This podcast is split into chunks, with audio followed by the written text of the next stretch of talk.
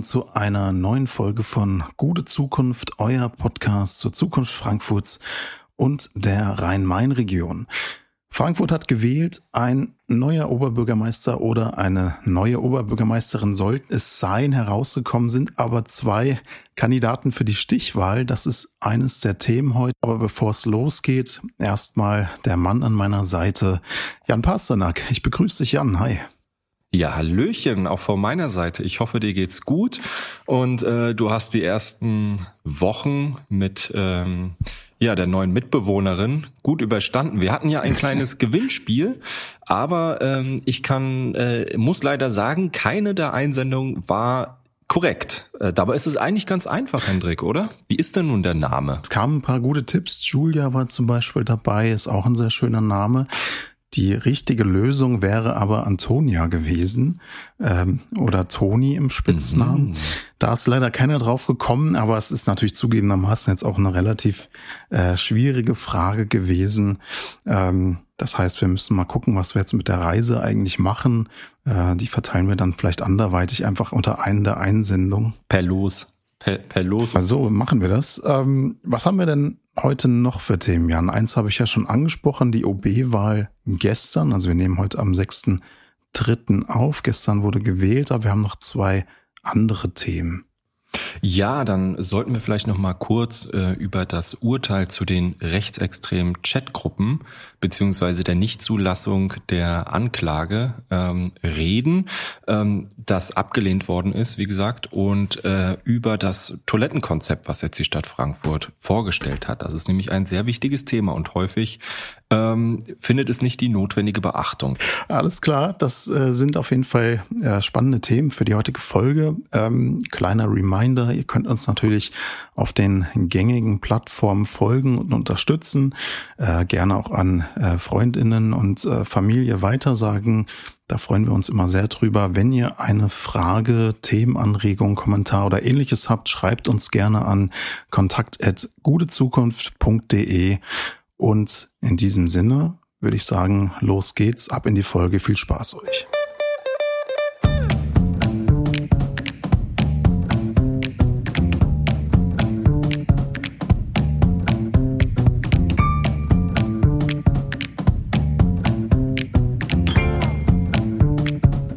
Ja, kommen wir zum ersten Thema. Wir haben es eben im Intro schon gesagt. Gestern wurde gewählt am 5. März die äh, Wahl zum neuen Oberbürgermeister und wir hatten ja auch schon über die Hintergründe viel berichtet, äh, haben das Thema auch ein bisschen abgeschlossen schon. Ähm, äh, Peter Feldmann wurde ja am 6. November mit einer überragenden Mehrheit von 95 Prozent äh, der WählerInnen abgewählt. Ähm, und die Hintergründe werden wir jetzt nicht nochmal aufrollen. Das haben wir ja hier im Podcast auch zur Genüge getan. Mittlerweile ist, äh, fällt man ja auch äh, Ende Dezember äh, verurteilt worden zu einer Geldstrafe und ähm, das Urteil ist auch noch nicht rechtskräftig. Also das vielleicht kurz zum Hintergrund und ähm, gestern also die Wahl. Jan, die vielleicht etwas naive Frage, warst du wählen? Ich gehe nicht wählen, das bringt also doch eh nichts. Die da oben machen doch eh, was sie wollen. Nein, ich, ich war natürlich wählen, Ehrensache. Ich glaube, ich habe noch nie in meinem Leben eine Wahl verpasst. Ich finde, das ist ein hohes Privileg und, und gut und ähm, das sollte man auf jeden Fall immer sehr, sehr ernst nehmen. Und ja, war sehr spannend, würde ich sagen. Also ich war dann am Abend äh, ab 18 Uhr dann auch tatsächlich im mhm. Römer und es war wirklich ein offenes Rennen. Also es gab ja äh, kurz zuvor eine Umfrage von INSA in, von der Bildzeitung auch in Auftrag gegeben und äh, die hat Uwe Becker und Mike Josef ähm, sehr gleich, sehr stark mhm. gleich aufgesehen und abgeschlagen dahinter Manuela Rottmann von den Grünen. Und es kam dann äh, doch ganz anders. Also äh, Uwe Becker, klarer Wahlsieger. Und äh, dahinter haben sich Manuela Rottmann und Mike Josef ein, vielleicht kein Kopf-an-Kopf-Rennen, das wäre ein bisschen zu viel gesagt, äh, aber schon ein, ein enges Rennen geliefert. Ja, kann man so sagen. Also Uwe Becker hat ja 34,5 Prozent geholt, ähm, Mike Josef dahinter auf dem zweiten Platz 24 Prozent und äh, Manuela Rottmann dann ja, am Ende waren es so etwa 21,3, damit der dritte Platz. Ähm, das heißt auch, äh, dass es zu einer Stichwahl kommen wird, nämlich zwischen Uwe Becker und Mike Josef. Äh, Stichwahl immer dann meines Wissens nach, wenn keiner der KandidatInnen 50 äh, Prozent erreicht. Genau. Das ist ja hier nicht der Fall gewesen. Es gab aber auch noch eine kleine Überraschung und ich muss sagen, da habe ich mich äh, tatsächlich ein bisschen gefreut. Ähm, wir berichteten ja bereits über Peter Wirth, aka der Bahnbabu, hat mit 5,1 Prozent ähm, schon ja eine kleine Überraschung hingelegt, den vierten Platz, also auch deutlich vor ja. äh, den KandidatInnen äh, der Linken, der FDP und äh, zum Glück auch natürlich der AfD. Ähm, also das ist schon, ich glaube, hat dann auch erstmal einen äh, Spagat im Römer hingelegt. Ich war nicht vor Ort, aber das äh, Bild ging durch die Medien. Also das auch ganz unterhaltsam am Rande. Jetzt haben wir also eine Stichwahl zwischen Uwe Becker und Mike Josef, CDU, SPD. Bei Mike Josef muss man sagen, ist schon auch ein ziemlich gutes Ergebnis natürlich auch vor dem Hintergrund, äh, dass er es natürlich mit Peter Feldmann, äh, der Feldmann-Geschichte vielleicht gar nicht so leicht hatte. Also da natürlich auch die äh, Notwendigkeit der SPD, sich von Feldmann zu distanzieren, das scheint geklappt zu haben. Ja, also das muss man wirklich sagen. Ähm ich glaube schon, dass es äh, Mike Josef gelungen ist, durch seine Persönlichkeit und durch seine Themensetzung ähm, diese sehr, sehr schwierige Ausgangslage nicht zu sehr zu einem Nachteil werden zu lassen, da auch aufzuholen. Vor dem Hintergrund ist, glaube ich, sein Ergebnis auch nochmal äh, besonders bemerkenswert, wenn man sieht, wo er oder auch die SPD insgesamt hergekommen ist äh, in, in Frankfurt äh, mit der Abwahlgeschichte, die ja gerade mal drei Monate her ist. Und von daher glaube ich, ähm, ist es dann auch wirklich der Kandidat gewesen, der das Ganze herausgerissen äh, hat. Mhm, mhm. Ich meine, es wurde natürlich oft auch in den Interviews in Zeitungen oder so wurde natürlich Mike Josef auch kurz, ich bin bei T-Online zum Beispiel gefragt, ob er der Ziehsohn von Peter Feldmann sei. Da hat dann Mike Josef gesagt, nein, er sei Mike Josef und eben nicht der Ziehsohn Peter Feldmanns. Aber es ist natürlich schon ähm, immer so ein bisschen die Überlegung gewesen, hängt ihm das irgendwie im Nacken oder wird das zum Problem? Ähm, nun ist es ja ohnehin zum Bruch gekommen zwischen Feldmann und der SPD. Feldmann ist ja aus der SPD jetzt ausgetreten mittlerweile. Also ähm, da hat vielleicht die Distanzierung dann, die ja eigentlich schon im letzten Jahr begann, spätestens ähm, äh, gewirkt. Und vielleicht jetzt auch interessant zu sehen, ähm, thematisch? Also wie unterscheiden sich eigentlich die beiden KandidatInnen? Wir hatten schon mal in der letzten Folge darauf hingewiesen, dass natürlich so äh, eine OB-Wahl, also auch durch das Amt natürlich, das einen starken Repräsentations, ähm, äh, starke Repräsentationsrolle hat. Die Themen oder die, die thematischen Schwerpunkte gar nicht so massiv sich unterschieden zwischen den, ähm, den KandidatInnen, aber es gibt vielleicht doch äh, das eine oder andere Thema, das jetzt äh, zwischen Uwe Becker und Mike Josef unterschiedlich ist. Ähm, und da sehe ich zumindest ähm, bei Uwe Becker vielleicht nochmal den stärkeren Fokus auf vielleicht ähm, ja das Auto. also dass er der äh, der der Römerkoalition auch so eine gewisse Autofeindschaft vorgeworfen hat ähm, bei und vielleicht gleichzeitig das Thema Sicherheit. Also Bahnhofsviertel versucht er sich ja so ein bisschen als Law and Order ähm, potenzieller OB ins, ins Spiel zu bringen, wohingegen äh, Mike Josef vielleicht seine wichtigsten Themen äh, Bildung und ähm, ja erschwingliche Mieten sind. Also so habe ich das wahrgenommen. Ähm, Im Großen und Ganzen muss man aber vielleicht schon sagen, dass ähm, die thematischen Differenzen sich jetzt vielleicht irgendwie im, äh, in Grenzen bewegen und es vielleicht tatsächlich eher um die Persönlichkeit geht. Nee, wie siehst, wie siehst du's? Ähm, also vielleicht, bevor ich darauf äh, antworte, ich würde noch mal äh, was zur Wahlbeteiligung sagen. Also wir hatten jetzt mhm. eine Wahlbeteiligung von 40 Prozent. Genau, von äh, 40,4 Prozent. Äh, mhm. Das ist mehr als bei der letzten OB-Wahl im ersten Jahr Wahlgang. Da waren es 37,6 Prozent. Das ist aber weniger als bei der Abwahl von Peter Feldmann. Da waren es, jetzt will ich nicht zwei, ungefähr 42 Prozent. Mhm, mhm, Und ähm, ja, das ist natürlich trotz alledem traurig, ja. Also wir haben uns zwar gesteigert zur letzten, äh, zur letzten Wahl, das heißt, man ist ein bisschen politisierter, vielleicht auch durch die Abwahlgeschichte. Aber ich finde es einfach schade, äh, muss ich wirklich sagen. Ähm, das zeigt so ein bisschen ähm, ja den Stellenwert, den Kommunalpolitik dann auch mhm. hat. Also ich meine, Wahlbeteiligungen sind ja eh nichts im Moment, äh, was besonders äh, beeindruckend ausfällt äh, mhm. auf allen Ebenen, aber auf der kommunalen Ebene nochmal besonders. Und dabei ist die, ist, ist der Einfluss auf das persönliche Leben und Umfeld der Menschen äh, in der, in der Kommunalpolitik natürlich nochmal viel, viel größer als das, mhm. was beispielsweise auf dem diplomatischen Parkett im Außenministerium passiert, ähm, wo hm. dann aber natürlich vielleicht die Beachtung größer ist. Ich meine, es ist, du hast es zu Recht gesagt, also das ist natürlich in Kommunalpolitik äh, etwas, was eigentlich sehr nah an den Menschen dran ist, ähm, oder nicht nur eigentlich, das sehr nah an den Menschen dran ist, wo man auch wirklich unmittelbar ähm, Einfluss drauf haben kann. Ähm, Jetzt ist es natürlich so, das haben wir ja auch schon gesagt, ich meine, die, die Handlungskompetenzen vom OB sind natürlich auch irgendwie begrenzt, aber es ist natürlich schon mhm. so, also ich meine, die eigentliche Politik kann man jetzt vielleicht ein bisschen salopp formulieren, macht Stadtparlament und macht ähm, der Magistrat, also die Dezernate.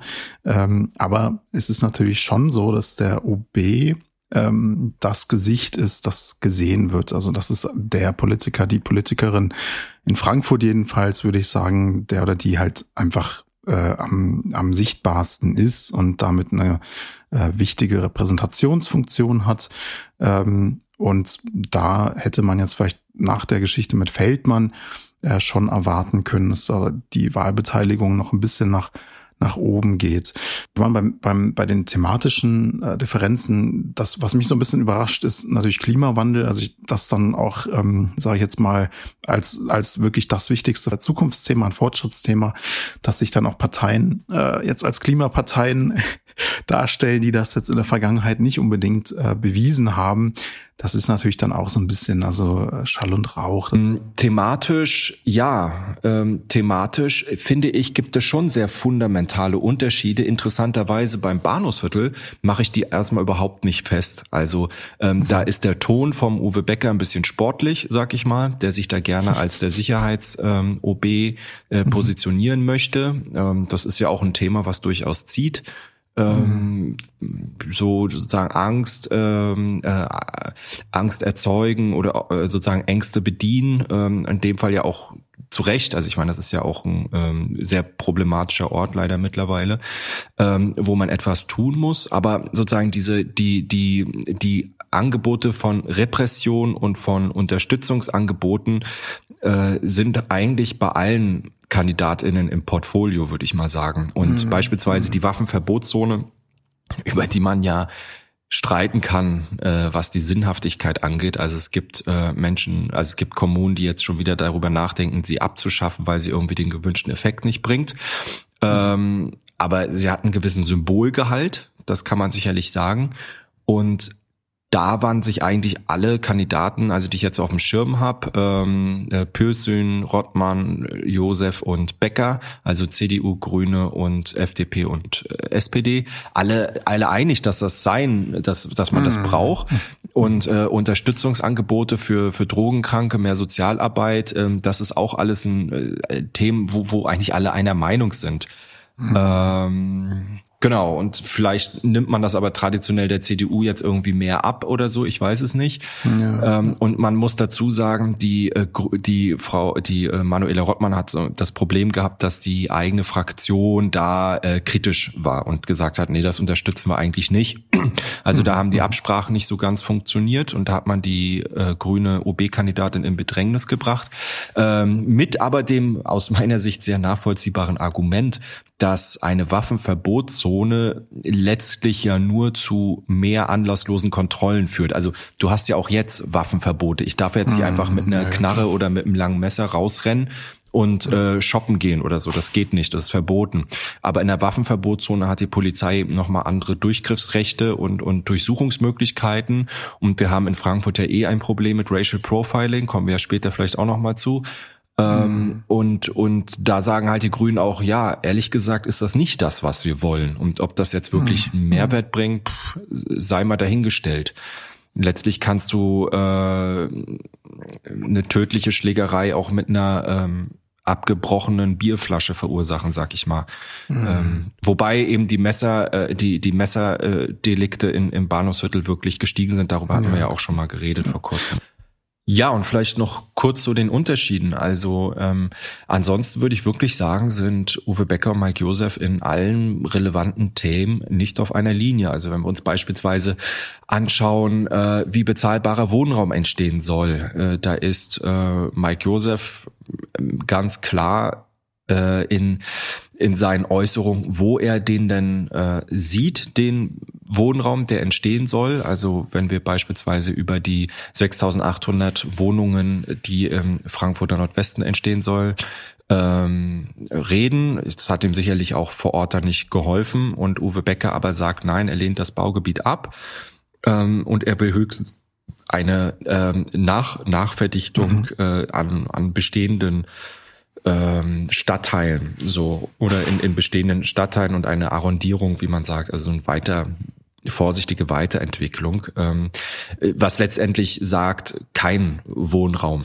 so also mhm. kein mhm. kein kein kein neuen Wohnungen bauen, weil das wird ja eh schon gemacht und das ist ja das Problem, dass das nicht ausreicht. Ähm, dann eben Verkehrspolitik. Ähm, also da unterstützt Mike Josef natürlich äh, alle Kompromisse. Also die SPD ist da sicherlich nicht die progressivste Partei der Mobilitätswende. Das muss man, denke ich, so, so konstatieren, weil es immer auch darum geht, das sozialverträglich zu gestalten. Aber was sozusagen den ähm, Umbau weg von der reinen Autostadt hin zu einer fußgängerfreundlichen äh, ÖPNV-effizienten, äh, ÖPNV-effizienten und äh, Fahrradfreundlichen Stadt äh, angeht, da ist die SPD natürlich mit allen äh, Beschlüssen in der Koalition und so weiter auf einem Nenner, äh, weil ja das Problem in der Vergangenheit war, dass man gesagt hat, also ähm, Gleichberechtigung heißt de facto, dass das Auto immer bevorteilt wird, weil die Infrastruktur komplett auf das Auto ausgerichtet ist. Und wenn man sagt, wir wollen das alles so beibehalten, dann äh, ist man, äh, tut man de facto etwas gegen die äh, Gleichberechtigung gegen das gleichberechtigte Nebeneinander der unterschiedlichen Verkehrsarten. Und ähm, da, da muss eine, eine Gewichts-, äh, eine Prioritätenverschiebung äh, stattfinden und dafür steht Mike Josef und Uwe Becker hält dagegen und er spricht von einer ideologisierten, autofeindlichen Politik, die die Koalition hier betreiben würde und ähm, provoziert dann sozusagen im, im gleichen Atemzug äh, damit, dass er sagt, also er möchte auch noch einen zehnspurigen Ausbau der A5, was ein mhm. bisschen ironisch ist, weil ähm, die verläuft ja, sag ich mal, entlang Bockenheim äh, durch entlang des Nordwestens, also bis hoch Niederursel. Mhm. Ähm, wo ja der neue Stadtteil gebaut werden soll. Ähm, ja. Und er versucht dort eben äh, Wählerpotenzial zu generieren, indem er sagt, ich bin dagegen, obwohl er in der CDU dafür war, also in der Koalition dafür war. Jetzt ist er im Wahlkampf dagegen. Und ähm, Gleichzeitig will er den Leuten aber eine zehnspurige Autobahn vor die Tür setzen. Äh, das erschließt sich mir nicht so ganz. Ich kann mir das nur erklären mit äh, Verweis auf Berlin, äh, wo ja eben ein CDU-Kandidat durch eine sehr ähm, äh, Auto, autolastigen, autolastigen Wahlkampf ähm, sehr erfolgreich gewesen ist, mhm. ähm, wo aber auch, denke ich, ähm, deutlich mehr Fehler gemacht worden sind in der politischen äh, Prioritätensetzung und der Konzeption und der Kommunikation der ähm, des rot-rot-grünen Bündnisses dort. Ähm, mhm. Ja, man könnte jetzt auch einige andere Themenfelder aufzählen, wie zum Beispiel Kultur, wo Uwe Becker der Einzige ist, der gegen die ähm, von Expertinnen und Experten äh, und der Koalition priorisierten Spiegellösung ist, wo dann eben Oper und Schauspiel gegenüber äh, am Willy Brandt-Platz liegen sollen. Da war die CDU lange Zeit dagegen, überhaupt den Willy Brandt-Platz zu entwickeln. Da hat man gesagt, nee, das wollen wir lieber Investoren geben, die dort Banken bauen können. Ähm, und die, äh, die, äh, die, die Oper soll dann irgendwo an den Rand ziehen, also im Ostend neben die EZB. Und äh, jetzt gibt's eben einen Vorschlag, das am Willy Brandt-Platz zu entwickeln mit einer Spiegellösung. Alle finden das eigentlich ganz interessant, sag ich mal. Ähm, aber Uwe Becker ist dagegen. So, ich weiß jetzt nicht genau warum, aber er ist meines Wissens davon nicht überzeugt. Und das sind so äh, wirklich verschiedene Themen, auch was den Erhalt des Juridikums äh, auf dem äh, Unicampus in Bockenheim angeht und und und. Viele verschiedene Themen und ich glaube, da gibt's wirklich eine Richtungsentscheidung auch für die Stadt. Also sowohl was die Person und die Persönlichkeit angeht, als auch was die Themen und Prioritätensetzung angeht. Was mich, was ich noch ganz, ganz interessant finde, ist natürlich jetzt die Frage, ähm, wer hat jetzt eigentlich die besseren Chancen? Und da könnte man jetzt erstmal intuitiv sagen, ja gut, ähm, Uwe Becker hat gestern mit 34,5 Prozent klar äh, gewonnen, den gestrigen Abend jedenfalls. Aber ich würde sagen, eigentlich der Favorit ist Mike Josef. Und äh, vielleicht erstmal dein, dein Votum dazu. Ja, also äh, da, da gibt's gute Argumente, das, das so zu betrachten. Die, äh, die Journalistinnen sind sich da, äh, sage ich mal, äh, nicht ganz einig, interessanterweise. Also die FAZ titelt in ihrem Kommentar von Carsten Knob zum Beispiel, jetzt ist Josef der Favorit. Mhm. Und die FR wiederum im Kommentar von ähm, Georg, Georg Leppert sagt, dass der Uwe Becker aufgrund seines Vorsprungs der leichte Favorit ist. So hat er das, glaube ich, geschrieben. Den Kommentar habe ich mhm. jetzt hier gerade nicht zur Hand. Ähm, das heißt, es gibt gute Argumente für, für beide Seiten. Ich würde es vielleicht mal mit einem Blick auf die Wahlergebnisse nochmal einleiten. Mhm. Wir haben Uwe Becker mit äh, 34,5 Prozent. Das sind 70.411 Stimmen und wir haben Mike Josef mit 24 Prozent. Das sind 49.033 Stimmen. Also Mike Josef ist mehr als 10 Prozentpunkte hinter Uwe Becker. Mhm. Ähm, das ist erstmal ein beachtlicher Vorsprung. Boris Rhein hatte damals gegenüber Peter Feldmann auch einen beachtlichen Vorsprung. Der war nicht ganz so groß, aber auch sehr groß. Ähm, und dann muss man eben schauen, äh, was, ähm, wie sich jetzt die Grünen verhalten. So, damals mhm. haben die Grünen eine Wahlempfehlung zugunsten von Boris Rhein ausgegeben, die mhm. äh, damals ja, also aus aus Sicht der Grünspitze logisch war, weil sie mit der äh, CDU koaliert haben, die aber die grüne Basis, sag ich mal, empört hat und mhm. die sich daran auch eben nicht gehalten haben, sondern dann eben mehrheitlich ins Lager von Peter Feldmann rübergewechselt sind.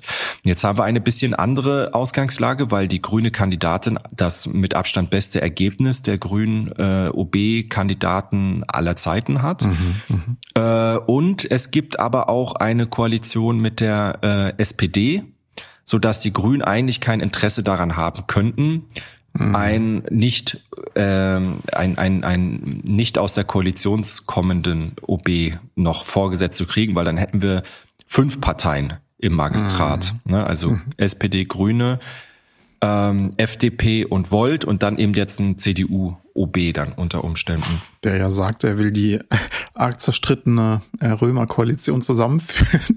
Aber da frage ich mich so, wieso sollte jetzt ausgerechnet der, der Kandidat dagegen, also der Opposition, wieso sollte der jetzt dazu, äh, das, dazu bringen, dass die Koalition äh, vereint wird? Das äh, erschließt sich mir logisch nicht so. Ja, ganz. das geht gar nicht. Ja. Das geht überhaupt nicht, weil er äh, ja auch bei jeder sich bietenden Gelegenheit von der Versagerkoalition spricht, die irgendwie nichts hinkriegt, seiner Meinung mhm. nach. Ne, also äh, ich weiß nicht, die CDU hat, glaube ich, durchgängig 25 Jahre die Stadt regiert und jetzt anderthalb Jahre nicht. Und jetzt äh, sagt er die ganze Zeit, die schaffen nichts, sie kriegen nichts hin und äh, das bei Problemen, die unter Umständen, die zum Teil irgendwie Jahrzehnte alt sind. Ähm, mhm. und, und mit so mit mit so einem Auftritt kann ich mir das halt auch einfach nur sehr sehr schwer vorstellen, wie man da ähm, die zusammenführen will. Mhm. Ähm, und da kommen wir sicherlich gleich nochmal auf die Inhalte. Aber worauf ich hinaus will, wenn wir jetzt mal angucken, wem man jetzt so zutrauen könnte, ins Lager von der CDU zu wechseln. Mhm. Das wären ja, sage ich jetzt mal, FDP-WählerInnen, vielleicht auch BFF, AfD.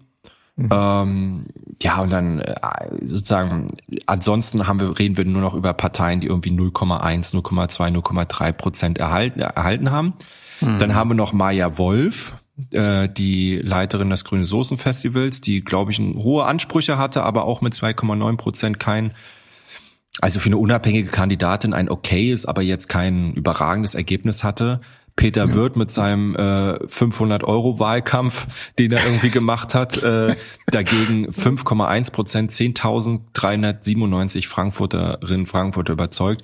Ähm, so, jetzt kann man spekulieren, wie sich die Wählerklientel dort zusammensetzt. Aber ich würde jetzt mal die mhm. steile mhm. These wagen, Uwe Becker hat sein Wählerpotenzial weitestgehend ausgeschöpft. Ja. Da kommt nicht mehr viel dazu. Wenn du dir anguckst, also die FDP nochmal die 2,8 Prozent, ähm, da gibt sicherlich, die werden sicherlich mehrheitlich, boah, weiß ich gar nicht, ähm, vielleicht zur Hälfte äh, zu Becker wechseln. Die andere Hälfte wird sagen, hey, wir haben eine äh, wir sind in einer Koalition mit einem SPD-Kandidaten, das macht jetzt keinen Sinn, mhm. so äh, da einen CDU-Kandidaten jetzt zu haben.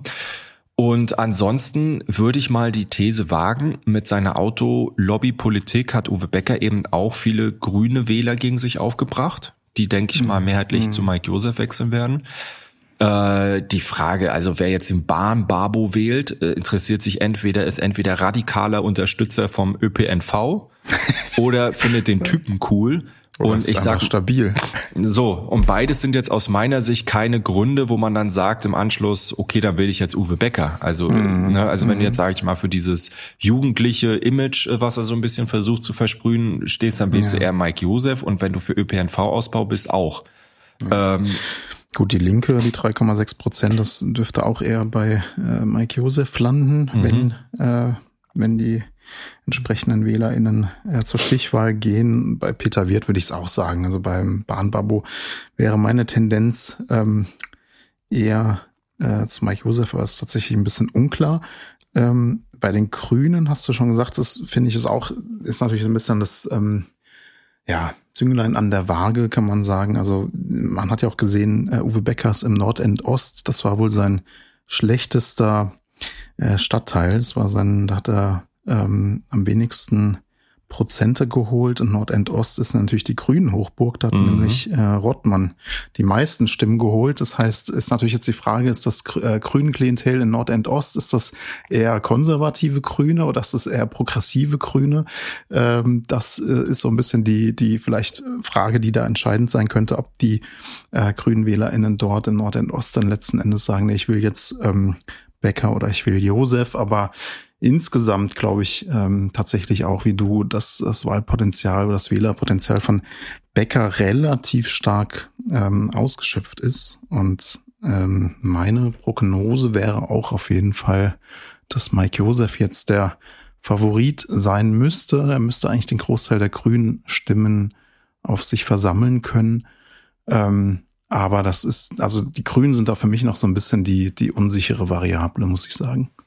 Ja, also ich sag mal, bei den Grünen, ich denke mal, der ganz große Teil der Grünen tickt gesellschaftspolitisch progressiv und ähm, will äh, sage ich mal, alle Hebel in Bewegung gesetzt sehen, um eine Verkehrsmobilitätswende zu erreichen. So, das sind keine Wähler, die Uwe Becker bisher angesprochen hat. Äh, insofern kann ich mir nicht vorstellen, dass sie zu ihm wechseln. Aber ich könnte mir vorstellen, viele Grüne sind ja auch, sage ich mal, überzeugte Schwarz-Grüne, also mhm. ähm, durchaus äh, auch bürgerlich konservativ. Ähm, wo ich noch nicht so ganz weiß, ähm, wie sie die ähm, SPD jetzt nach den letzten Monaten der Abwahlkampagne auch bewerten. Ja, ob sie mhm. sagen, also vielleicht ein SPD-Kandidat kommt für mich grundsätzlich nicht mehr in Frage. Ähm, ich könnte mir vorstellen, das sind auch Wählerinnen, Wähler, die man damit überzeugen kann, wenn man, sage ich mal, so ein bisschen den ähm, den Stolz der Stadt wieder herstellt und zurückgibt. Ja, also dass, dass man sagt, da ist jemand, der äh, wirkt auch über Frankfurt hinaus. Ja, die Frankfurterinnen und Frankfurter wollen immer gerne eine, eine, eine große bundespolitische und internationale Bedeutung haben. ähm, das ist, glaube ich, sozusagen so für, für uns alle so ein bisschen eine Sehnsucht. Und äh, vielleicht werden die sich ähm, danach auch entscheiden, äh, wem sie quasi die Wiederherstellung der Würde des Amtes am meisten zutrauen und eine internationale ähm, Repräsentationskraft und mhm. das das könnte ich mir vorstellen wird dann vielleicht auch noch mal so ein so ein entscheidendes äh, Kriterium äh, sein mhm. und ja von daher ja. ähm, und ich würde aber vielleicht noch mal einen Gedanken reinbringen ähm, relativ betrachtet sehe ich den Mike Joseph eigentlich auch vorne. Mhm. Äh, der Mike Joseph hat einen großen, ähm, ein, ein große Hürde, die er nehmen muss. Und zwar ist das die traditionell im zweiten Wahlgang sinkende Wahlbeteiligung. Also mhm. wenn wir uns anschauen, ähm, bei der letzten OB-Wahl 2018, als maßgeblich Peter Feldmann gegen Bernadette Weiland von der CDU angetreten ist, da gab es im ersten Wahlgang eine Wahlbeteiligung von 37,6 Prozent und im zweiten Wahlgang dann eine Wahlbeteiligung von nur noch 30,2 Prozent. Also siebeneinhalb Prozentpunkte ist, ist da die Wahlbeteiligung zurückgegangen. Das ist unter Umständen, das ist sehr erheblich. Ähm, und natürlich ist das so, dass zunächst einmal die ähm, gut informierten gut situierten und gut gebildeten äh, Schichten und gesellschaftlichen Gruppen zur Wahl gehen und eher marginalisierte Gruppen, die eher, sag ich mal, von sozialen Themensetzungen profitieren würden, eher nicht. So, mhm. mal ganz mhm. holzschnittartig gesagt. Und äh, das ist natürlich etwas, ähm, wo Mike Joseph jetzt die Aufgabe hat, zu mobilisieren, weil ich glaube, je höher die Wahlbeteiligung, umso höher seine Chancen dann auch wirklich als äh, Gewinner durchs Ziel zu laufen. Mhm, mh. Ja, es bleibt auf jeden Fall spannend. Ähm, und ich meine, wir haben das jetzt gerade in Berlin so ein bisschen gesehen, dass natürlich auch ähm, äh, ist natürlich nochmal eine ganz andere Kiste mit äh, Giffey und äh, dass da letzten Endes ähm, vielleicht eine äh, Koalition mit der CDU äh, Präferenz eingeräumt wird vor einer äh, rot-grün-roten, ist aber eine lange Geschichte. Äh, aber insofern ist es natürlich schon so, dass es in den Parteien oder in den Wählerschaften auch immer konservativere, du hast es gesagt, schwarz-grüne WählerInnen gibt, die sich vielleicht eher so ein konservatives Bündnis oder in dem Fall einen konservativen OB wünschen würden. Aber gleichzeitig hat ja auch die Vergangenheit gezeigt, dass wenn jetzt hier die ähm, die Grüne Partei versucht hat, einen eher konservativen Kurs in Frankfurt zu fahren, dann gab es ja dort an der Basis auch immer Widerstand. Also das könnte darauf hinweisen, dass die Mehrheit der Frankfurter GrünwählerInnen vielleicht doch eher progressiv sind. Das ist für mich so ein bisschen die ähm, unbekannte Variable hier im Spiel und das äh, können wir eigentlich nur abwarten, wie es dann ausgeht. Einer hat noch gesagt, er wird eine Prognose abgeben. Das ist der Bahnbabo. Der hat gestern gesagt, er wird sich auch noch positionieren und eine Wahlempfehlung abgeben, aber noch nicht zum gestrigen Abend. Ich bin gespannt. Vielleicht wird der Bahnbabo wieder wahlentscheidend sein. Äh, man darf gespannt sein. In jedem Fall, Spaß beiseite, ähm, 26. März, die Stichwahl zwischen Mike Josef und Uwe Becker. Wir sind gespannt und berichten natürlich weiter.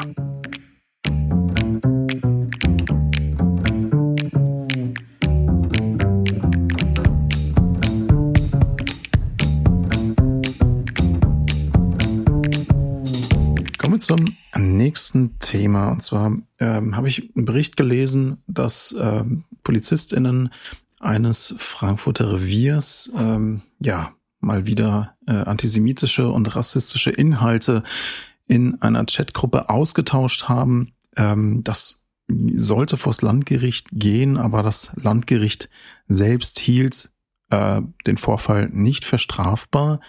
Das heißt, ähm, es wird zu keinem äh, Gerichtsverfahren kommen. Die Anklage ist jetzt ähm, fallen gelassen worden, ist äh, nicht zugelassen worden.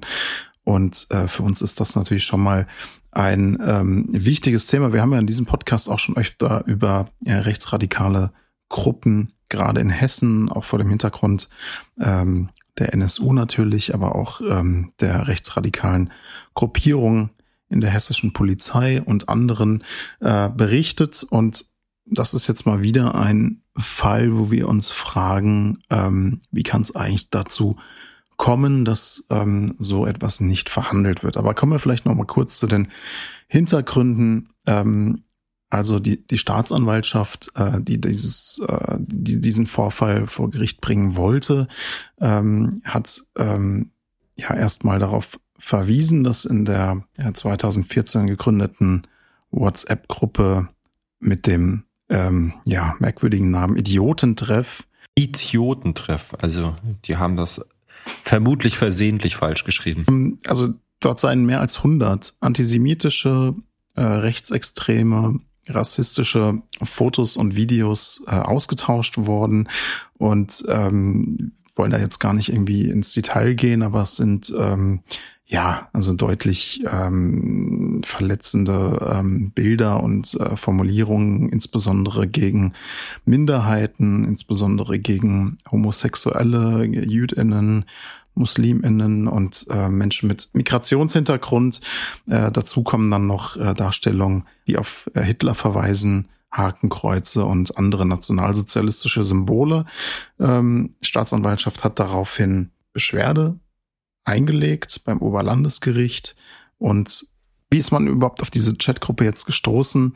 Ähm, wir wissen ja oder haben darüber auch schon mal berichtet, dass die Frankfurter Rechtsanwältin Bascha Ildis Drohschreiben mit dem Kürzel NSU 2.0 erhalten hat und in diesem Zusammenhang wurde dann ermittelt und äh, erst weitere Ermittlungen und haben diese Chatgruppe sichtbar gemacht. Und jetzt ist natürlich die Frage, ähm, ja, wie kann es eigentlich sein, dass eine Chatgruppe in der Polizei offen rechtsextreme Inhalte austauscht und das Ganze nicht verhandelt wird? Ähm, das Gericht hat entschieden, äh, am 13. Februar gab es einen Gerichtsbeschluss, nachdem die Inhalte nicht strafbar seien, ähm, weil es sich um keine öffentliche Gruppe gehandelt habe, sondern diese WhatsApp-Gruppe in einer ja privaten einem privaten Meinungsaustausch diente.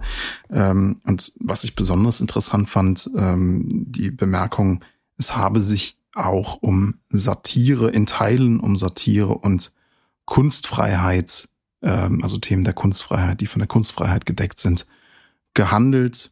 Und das ist doch ziemlich merkwürdig. Ja, und äh, ich will das gar nicht groß bewerten jetzt. Also ich finde, Menschen ohne juristische Kompetenz sollten nicht immer unbedingt juristische Urteile qualitativ bewerten. Ähm, das, wenn das so ist, ich finde es wichtig, dass es jetzt auf die nächste Instanz geht, aber wenn das so ist, ähm, dann, dann ist das so, aber es irritiert sehr. Also es geht ja wirklich gegen das originale originäre Rechtsempfinden, was man so als mhm. Mensch hat. Mhm. Also da sind mächtige Beamte, die für die Sicherheit von Menschen zuständig sind. Und äh, Teile, Gruppen dieser Menschen, die sie beschützen sollen, erniedrigen sie auf das Übelste, verhöhnen sie und, und lassen äh, und das in einer Art und Weise, ähm, wo man nicht auf, ich sag jetzt mal, ähm, schwarzen Humor schließen kann, sondern äh, auf eine, eine Gesinnung, dass diese Menschen in Augen, in den Augen der Täter und Täterinnen weniger wert sind. Und ähm, das ist ein, ein so, ein, ein, ein so, ja, finde ich so ein, ein, ein schlimmes Vergehen, dass man sich überhaupt nicht vorstellen kann, wie das nicht in irgendeiner Form strafbar sein könnte. Hm. Und ich muss auch sagen, äh, die, ähm, also ich sag mal, die Begründung, dass es eine geschlossene Gruppe ist, das ist vielleicht noch eher nachvollziehbar, was aber nun wirklich aus meiner Sicht äh, sehr an, an der Realität vorbeigeht, ist eben tatsächlich dieses Thema Kunstfreiheit. Mhm. Also ist das mhm. jetzt irgendwie ein Künstlerkollektiv, diese äh, Polizisten, Polizistinnen, diese sogenannten Polizisten? Oder also dürfen die dann überhaupt noch Sicherheitskontrollen durchführen, wenn die, äh, wenn die jetzt nur noch Künstler sind? Oder wie, wie darf man das verstehen? Mhm. Also da, da muss ich wirklich sagen, da, da fehlt mir jedes Verständnis und ähm, selbst wenn einige bildliche Darstellungen oder Äußerungen nicht so krass menschenfeindlich sind wie andere, mhm. dann äh, finde ich, sollte man trotzdem dieses Argument der Kunstfreiheit nicht hervorheben, mhm. Äh, mhm. weil das wird dann natürlich überlagert durch die brutalst denkbarsten Darstellungen und, und Äußerungen, die da ansonsten getätigt worden sind. Also ähm, da, da das, das geht, geht irgendwie gegen mein Rechtsempfinden. Ich kann das nicht nachvollziehen. Ich will es aber jetzt auch an der Stelle ähm, nicht inhaltlich bewerten, weil ich ähm, eben das juristisch nicht einschätzen kann. Ja. Aber äh, auch was die juristische Einschätzung angeht, gibt es ja da offensichtlich ähm, sehr unterschiedliche Haltungen. Also die Staatsanwaltschaft hat jetzt beispielsweise Beschwerde eingelegt ähm, und ähm, vor allem eben gegen diesen Nichteröffnungsbeschluss, dass diese Anklage nicht zugelassen worden ist, ähm, äh, weil eben diese Argumente vorgebracht worden sind, wie sie vorgebracht worden sind. Und das Oberlandesgericht kann jetzt entweder den Beschluss des Landgerichts, das eben diese Anklage nicht zugelassen hat, bestätigen oder eine Hauptverhandlung eröffnen, also die Anklage zulassen. Und dann müsste eben diese Kammer, die das jetzt nicht zugelassen hat, mhm. äh, darüber in einem Prozess verhandeln. Und ähm, ja, also das ist dann in unserer Rech in unserem Rechtsstaat so, dass die Justiz da unabhängig entscheidet. Das ist auch wichtig, das ist auch richtig. Da sollte man sich politisch nicht einmischen. Aber ich erhoffe mir jetzt mal einfach als Bürger mhm. äh, dieses Staates, äh, dass man da dann doch zu einer anderen juristischen Bewertung gelangt oder gelangen ähm, kann. Ja, ja klar. Also ich meine auch das Juristische ist natürlich auch immer politisch. Äh, das haben wir ja auch in den, äh, in den letzten Berichterstattungen immer wieder gehört, auch gerade mit Rechtsaußen. Äh, Richtern, äh, ja. was jetzt hier in diesem Fall, das da will ich jetzt gar keine Mutmaßung anstellen, aber das äh, da verschwimmt natürlich schon manchmal was. Wir wollen das jetzt hier juristisch gar nicht beurteilen, das hast du gesagt und auch keine Unterstellung machen, aber es ist natürlich ähm, ein interessantes auch gerade das Argument mit dieser ähm, mit dieser Satire, also der, dieser Satirepunkt, ähm, den, der ist schon irgendwie merkwürdig, weil klar, Satire darf alles, hört man immer, ähm, aber ich finde, das ist irgendwie doch ein bisschen fragwürdig, ob es sich hier wirklich um Satire handelt. Und das ist ein Begriff, der auch in diesem Diskurs der Rechtsextremen in Hessen äh, des Öfteren gefallen ist. Also wir hatten ja gerade erst ähm, 2021 äh, die Auflösung einer SEK-Einheit, also einer äh, Spezialeinsatzkräfte-Einheit hier in Hessen, war ja auch ein Riesenthema in Frankfurt. Ähm, und da wurde nämlich auch von einem SEK-Mitglied damals gesagt, da ging es dann auch um Hitlerbilder und auch um Hakenkreuze, man hätte das intern ausgetauscht und ähm, wenn es da Chats gegeben habe, in denen eben solche Bilder ausgetauscht wurden, sein, dann, dann sei das eigentlich nur vermeintlich satirisch lustig äh, gemeint gewesen. Und ähm, dann kann man sich halt schon fragen, also hat, kann sowas Satire sein? Also gerade in einer Zeit, ähm, äh, Hanau ähm, hatten wir ähm, gerade, wir haben ähm, diverse rechtsextreme Vorfälle, wir haben einen, einen, einen krassen Rechtsruck in der Gesellschaft. Da fehlt mir so ein bisschen die Fantasie, wie ähm, Hakenkreuze und äh, Hitlerbilder in irgendeiner Weise satirisch gemeint sein können. Das Argument erschließt sich mir überhaupt nicht. Ja, also ähm, das ist so. Das können wir damit, glaube ich, auch abschließen. Aber was ähm, umso wichtiger wird vor dem Hintergrund, ist, glaube ich, das, was das Bundesinnenministerium aktuell anstrebt, nämlich, dass man einfach, also sage ich mal, einfachere oder schnellere direktere Möglichkeiten schafft im öffentlichen Dienst äh, Beamte und Beamtinnen, die sich äh, menschenverachtend äußern äh, oder oder ja handeln aus dem Dienst ähm, auszuschließen. Mhm. Also da gibt's das berühmte Beispiel von Björn Höcke, Mhm. der immer noch als Lehrer in, in Hessen, äh, sage ich mal, ein Rückkehrrecht hätte, äh, mhm. wenn er sein äh, Mandat aufgeben würde. Und ähm, das ist ja nun äh, ein jemand, den man gerichtsfest als Faschisten bezeichnen darf. Und mhm. so solche mhm. Leute haben in unser in unserem demokratisch, rechtsstaatlich, freiheitlichen System natürlich nichts zu suchen, äh, zumindest nicht als Bedienstete des Staates. Ja. So. Ja. Ähm, auch noch von und, äh, Steuergeldern bezahlt. Das ist ja immer so ist es, genau. Recht. Genau, und da, da gibt's eben sozusagen im Grundgesetz eben auch die Wehrhaftigkeit der Demokratie, die da auch drin verankert ist. Und das ist natürlich auch richtig, ähm, weil ja, sonst können wir uns auch bald, äh, können wir den Laden hier dicht machen, ja. äh, wenn wir dem so einfach nachgeben würden. Ähm, so ja, es. und, und also wie gesagt, also ähm, das, das stärker zu verurteilen, äh, zu, zu beurteilen, ähm, solche Aussagen und dann eben auch ohne erst irgendwelche gerichtlichen Prozesse äh, jemanden also heute ist es ja so, du musst das, musst ihn verklagen und dann wird er verurteilt und dann kannst du ihn mhm. ausschließen mhm. und dass du zukünftig jemanden vom Dienst suspendieren kannst, weil er sich menschenverachtend zum Beispiel geäußert hat. Mhm. Ähm, und dann kann er sich gegebenenfalls zurückklagen, aber dass du erstmal diesen Schritt schon mal gehen kannst. Und das halte ich schon für richtig und wichtig. Ja, ja. So ist es. Ja, wir schauen mal, wie es da weitergeht, werden euch auf dem Laufenden halten und kommen damit jetzt zum letzten Thema in der heutigen Folge. Und die haben wir tituliert mit der neuen Toilettenoffensive. Was, was, ja, das passt ja. Ja, ja. Was hat's, was hat's damit auf sich, Jan? Es, es, es passt ja, es passt ja zum vorangegangenen Thema.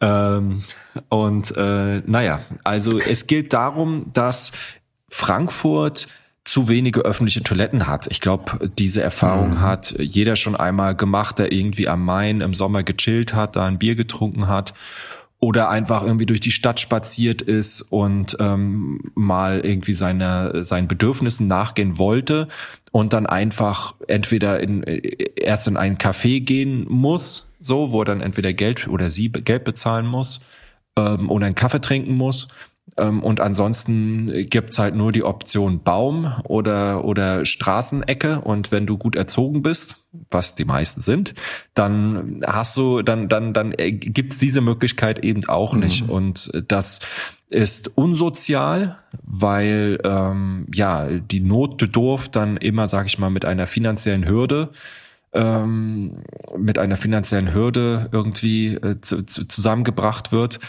und ja, es ist auch, es ist, es ist auch schade für das Leben im öffentlichen Raum, mhm. weil ja, wenn wenn Menschen viel draußen sein wollen und dann nicht die Möglichkeit haben, irgendwo auf Toilette zu gehen, dann gehen sie entweder nach Hause oder sie verunreinigen eben den öffentlichen Raum und das ist halt auch äh, auch nicht äh, im Sinne des Erfinders. Ja. Und deswegen gibt's äh, jetzt ein äh, Toilettenkonzept, das gab's schon mal vor einigen Jahren und da hat aber dann, das wurde damals vom, äh, da, vom Baudezernenten, das Baudezernat ist dafür zuständig. Mhm. Und das hat der damalige Baudezernent Jan Schneider ähm, in, im, in seinen letzten, in seinen letzten Monaten als Dezernent dann auf den Weg gebracht. Mhm. Und äh, das war jedoch ähm, noch nicht fertig. Und äh, vor allem hat es äh, bestimmte Aspekte nicht berücksichtigt, wie zum Beispiel die Barrierefreiheit. Und äh, deswegen musste das Ganze nochmal aufgerollt werden, hat jetzt ein Jahr gedauert und ist jetzt aber dann auch äh, soweit fertig. Und am ja, Donnerstag, den 2. März, wurde das Konzept dann im Stadtparlament beschlossen und ja, eben auch unter der Maßgabe, dass die Anregungen der Frankfurter Behindertenarbeitsgemeinschaft äh, berücksichtigt werden, weil das ja schon auch sehr wichtig ist, ähm, dass dann eben alle Menschen einen gleichen und äh, gleichberechtigten Zugang eben zu dieser Infrastruktur haben. Und ähm, ja, also ich finde, das ist Teil einer sozialen Stadt, eben saubere und sichere mhm. öffentliche Toiletten auch bereitzustellen. Ja. Und ja, ähm, ja, da kommen wir jetzt hoffentlich einen Schritt weiter, dass es dann auch schnell umgesetzt wird, denn so ein Konzept, das ist erstmal also ich hätte gerade sagen, äh, gerade gesagt, das ist schnell geschrieben, das ist es nicht, mhm. weil das ist schon ein komplexeres Unterfangen, ne? weil ähm, du musst dann die Standorte eruieren und die Machbarkeitsstudien und soll da musst ja du mit den. Also es soll ja kein ja. Griff ins Klo werden.